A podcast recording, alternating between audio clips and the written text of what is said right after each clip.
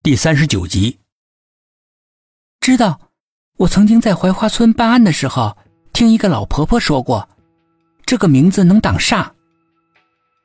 这个名字啊，还是你奶奶给取的。自从叫这个名字之后呢，你的运势就变得好多了。正在大家以为你的灾星过去了的时候，你奶奶偏说你会遭遇最危险的事。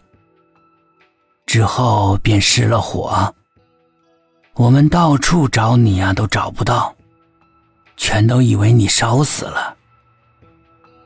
直到前几天，寂寞的爷爷突然从梦中惊醒，说知道你在哪儿，然后寂寞就去找你，这才有了我们的相遇。这样说来，你们自始至终都不知道有我大哥的存在。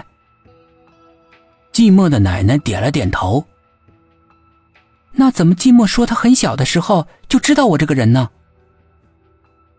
你们小时候经常在一起玩，他当然知道你了。哦，这么说起来，我和苏应真还是青梅竹马。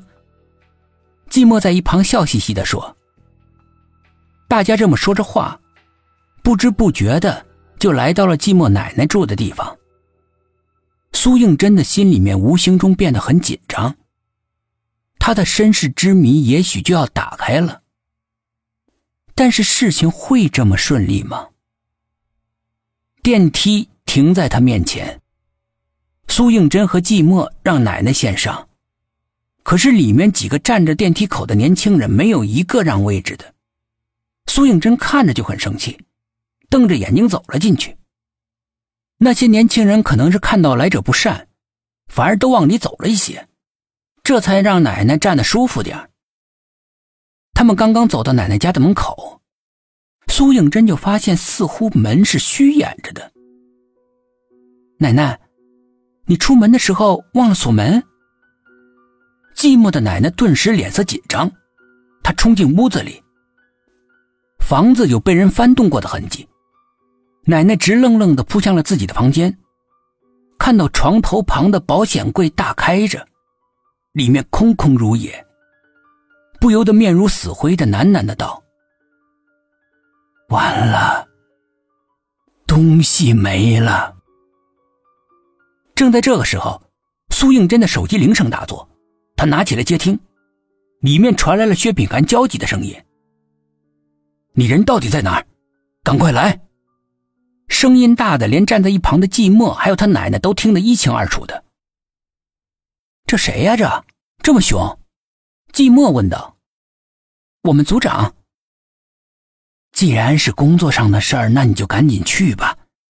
等我想想办法，看看能不能找回那些被偷的东西来。寂寞的奶奶说道。苏应真点了点头，赶往他们在市政府的办公室。一进门，苏应真就留意到那两盆可疑的花已经被处理掉了。田梦正站在薛品涵的身边，不知道在说些什么。薛品涵一直留意着门口，一看到苏应真进来，就迫不及待的说：“你总算是来了。哎呀，你再不来，我们可真没辙了。”沈志远也跟着说：“究竟有什么事情你们搞不定啊？”苏应真揶揄道。几个警察在木兰山接了一次警，出警回来之后，竟然都相继死亡了。沈志远说道。苏应真听到“木兰山”三个字，他心里面一动。报案的人是不是叫陈雄？哼，真真，你可真神了啊！你怎么知道报案人的名字的？董一奇惊奇的道。就是知道。苏应真懒得解释。薛品涵深深的看了他一眼。当时出警的一共有三个人，在回来后的三天的时间里面，全都死于意外。一个是被渣土车压死的，一个是在阳台上晒衣服的时候失足掉下楼摔死的，另外一个是在洗澡的时候煤气中毒抢救无效死亡的。已经都说了是意外身亡了，那为什么还要归于灵异事件呢？苏应真迷惑地问道。